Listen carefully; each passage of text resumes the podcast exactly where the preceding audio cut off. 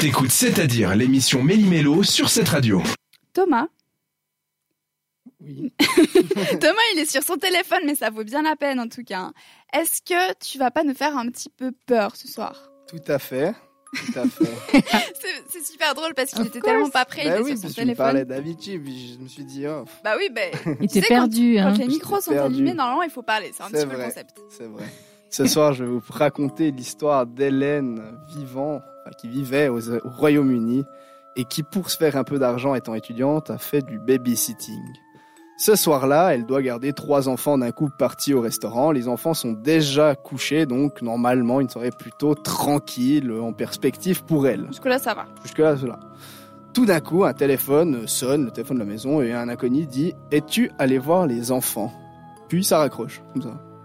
Elle se dit euh, Bon, ça doit être le père qui appelle, puis ça a dû couper. Alors elle se dit bah, euh, qu'elle va rappeler. Et puis, au moment où elle veut rappeler, le téléphone ressonne et le même inconnu redit la même phrase Es-tu allé voir les enfants Terrifiée, elle commence, Hélène, à s'enfermer dans la cuisine, elle éteint toutes les lumières, puis elle garde le téléphone près d'elle au cas où. Elle décide aussi d'appeler la police et puis on lui dit que si l'inconnu rappelle, bah ils essayeront de pister la trace parce que bah ils peuvent faire ça la police malgré euh, que ça soit un inconnu et en numéro masqué. Pratique. Pratique. Donc elle a eu le bon réflexe. Et quelques minutes plus tard, bah bingo, euh, le téléphone ressonne et l'inconnu dit pourquoi t'es-tu enfermé? Je te vois et je veux Oh baigner là. dans ton sang. Bah non, puis il raccroche. Ah, Bah non, peur. moi non plus, mais euh, là oui à la rigueur. Et là, bah, la police la rappelle trois minutes après pour lui dire que bah, ils ont pisté l'appel et que du coup ils savent qui est l'inconnu et où est est l'inconnu. Et la phrase de la police me terrifie. Il dit sortez vite de la maison car le téléphone qu'il utilise c'est celui de l'étage. Oh là là. Atroce. Oui, Donc- mais ça capte pas bien les signaux GPS, tu Ouais. sais, c'est pas très précis. Voilà. Paniquée, bah, elles ont fait tomber la clé de la porte de la cuisine. Elle est terrifiée, mais euh, sur un sursaut, elle arrive à ouvrir les deux Mais portes. elle Donc, abandonne les enfants. Oui, mais tu vas lâche. comprendre le pourquoi du comment.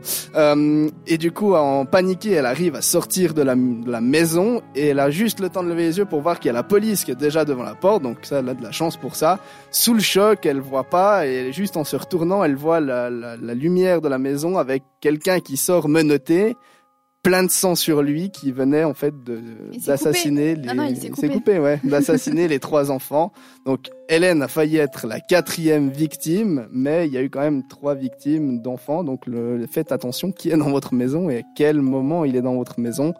Euh, donc euh, Mais il y a vraiment Moi, des gens qui ont des idées macabres. Mais Oui. ça me fait penser aussi à ces tueurs en série qui s'étaient mis derrière la banquette euh, Ouais. de la voiture aussi. Moi, j'ai toujours ce petit tic de regarder dans mon rétro au cas où, tu sais. ah moi aussi. La nuit, on n'est jamais trop sûr. Merci beaucoup. Enfin, je sais pas si je devrais te remercier de nous avoir fait peur, mais en tout cas, ça a fonctionné d'ici quelques instants. On va se remettre les idées en place avec les fun facts, mais avant ça, on part du côté d'un groupe suisse qui, ma foi, a un nom plutôt particulier. C'est les Green Flamingos sur cette radio.